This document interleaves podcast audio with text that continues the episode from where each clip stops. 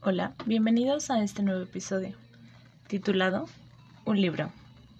La película que hablaremos, bueno, de la cual hablaremos hoy, es, tiene un nombre muy particular, se llama El lector, The Reader, pero la traducción en español, si es que se les antoja verla o buscarla, pues se llama Una pasión secreta.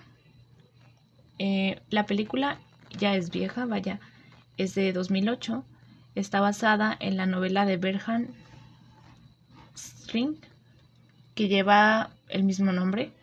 La película estuvo bajo la dirección de Stephen Durley, que por poco y no la obtiene, pues cuando la, el proyecto se planteó, se estaba dicho que estaría a cargo de Anthony, pero después, cuando ya se analizó todo el proyecto, se decidió que él tomaría el puesto de productor y que nuestro director sería Stephen.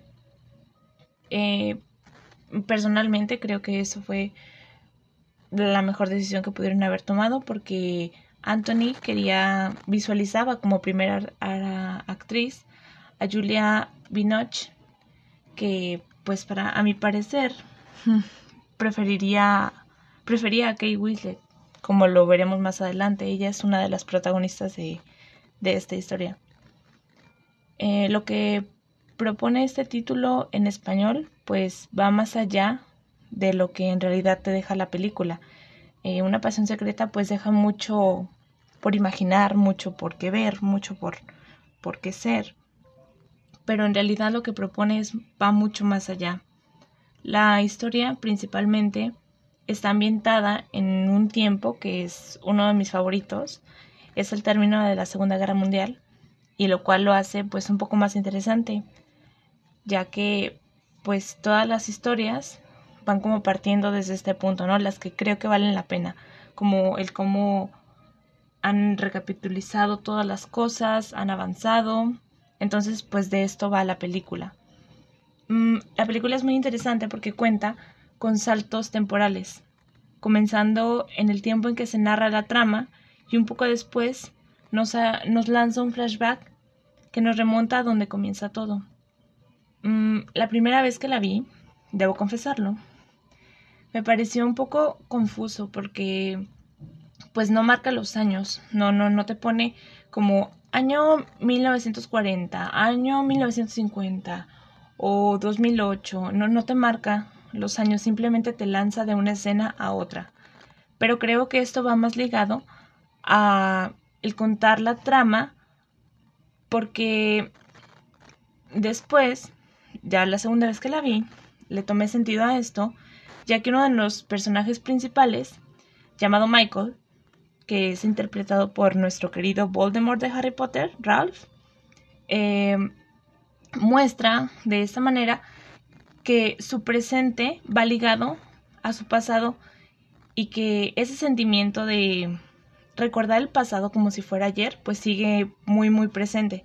Entonces por eso este cambio de, de escenas que no se notan tanto en cuanto al tiempo, obviamente se nota pues porque pues ya es otra ropa, otra ambientación, pero me refiero en el momento del salto de la escena, no se diferencia tanto, pero va ligado a esto, a que nuestro protagonista Michael, pues tiene todavía muy fresca, sí, pues muy fresco lo que pasó. Entonces, pues yo creo que va más de ese lado, que sigue muy presente en sus recuerdos su pasado. Em, comienza aquí, en la actualidad, con Michael simplemente pensando y nos lanza el primer flashback, la película, y nos lleva a una Alemania después de la Segunda Guerra, en donde Michael, nuestro protagonista, es un adolescente. Aquí es interpretado por David Cross. Em, en este momento, la historia se vincula con otro personaje principal, que es donde nos lleva a Kate Winslet, aquí llamada Hannah Smith. Hannah es una mujer solitaria y misteriosa, con la cual Michael comienza a tener un romance. Todo por recibir un poco de ayuda de ella cuando él estaba enfermo. La emoción de Michael es cada vez más grande, tanto como por estar con una mujer mayor y tener sexo con ella, el cual se convierte en una especie de intercambio, ya que Hannah le pide a Michael que le lea un libro cada vez que él la visita. Y así transcurre su romance. Eh, la primera parte de la película es esto. Es pues el romance de ellos, el cómo se conocieron, el cómo está uno con el otro. Mm, de Michael se nos habla acerca de que es una persona reservada, con pocos amigos. Eh, nos muestra también que tiene una familia, pero no nos muestra mucho su dinámica familiar, únicamente nos muestra a él y pues ya, el encuentro con Hannah y todo lo que viven a partir de ese encuentro. Y Hannah pues sí se nos deja como alguien totalmente misterioso. No nos muestra ni familia, no nos muestra seres queridos, nada. Simplemente ella y su trabajo. Los encuentros normalmente se hacen en su apartamento de Hannah. Entonces pues nos deja como más a la imaginación el hecho del misterio que existe de ella, porque no vive con nadie, no tiene a nadie. Y también me parece muy interesante el hecho de que Hannah pues le pide a Michael que le lea un libro. Porque literalmente, o sea, cada vez que sucede una escena de que Michael llega a su apartamento, tienen sexo, ella le pide primero que le lea un libro y eso va muy ligado a lo que posteriormente transcurre en la trama, que es de lo que va como lo más impresionante, pues. Em, Michael se interesa cada vez más por Hannah y ella se interesa cada vez más por la lectura. Hace parecer como que a ella no le importa tanto el hecho de estar con Michael, sino que le interesa el hecho de lo que él le puede ofrecer. Hasta que un día, sin advertencia, ella decide irse no explica nada, no le dice nada a Michael, mm, nada. Simplemente ella se va. Sin antes mencionar que ya habían tenido un viaje, ellos dos, un viaje corto cerca de su casa, y hay una escena que me parece clave para lo que después viene. Porque en esta escena, ellos llegan, eh, van en bicicleta y llegan como a un paradero a comer. Entonces, a ella le entregan la carta para que pues lea el menú. Y ella se ve confundida, o sea, no, pues no, no intenta como ni siquiera leer el menú, simplemente se ve confundida y le dice a Michael que pida lo mismo que él. Y eso me, parece como muy clave para lo que después viene. Em, ya pasa el viaje, se acaba el romance porque Hannah decide ir, irse y Michael pues cae a a la depresión total. Todo esto va transcurriendo con flashback y cortes atemporales, como les había comentado. Eh, pasan los años y continuamos con el flashback que tiene Michael, pero ahora nos muestra a un Michael un poco más seguro de sí, un poco más grande. Es, va a la universidad, en la facultad de Derecho, así que pues Michael ya se ve un poco más cambiado, podríamos decirlo. Sigue siendo el actor, el pequeño, Cross, pero pues es un poco más grande, ya se nota que ha pasado el tiempo y de Hannah no se sabe nada. Él intenta hacer su vida normal, pero esta vez eh, tiene un grupo en su facultad con un profesor que los invita a ver juzgados, a ver juicios, este, y pues simplemente servir de espectadores. En un día de, estos, de estas visitas, él se topa con un juicio muy particular, en donde se encuentra con Hannah.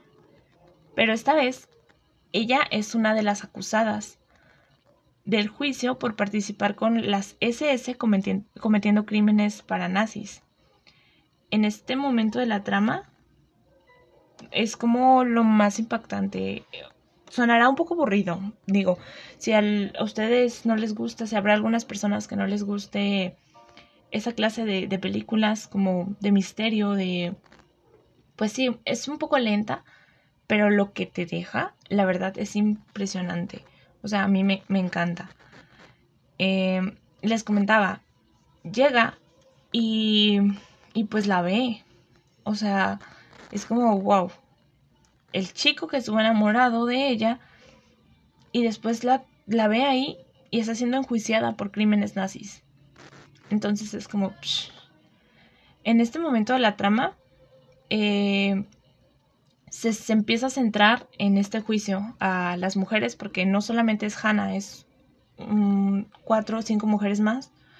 Entonces se comienza a centrar en esto, en los juicios que les hacen, el por qué los hacen, les empiezan a preguntar cosas y todo esto lo ve Michael.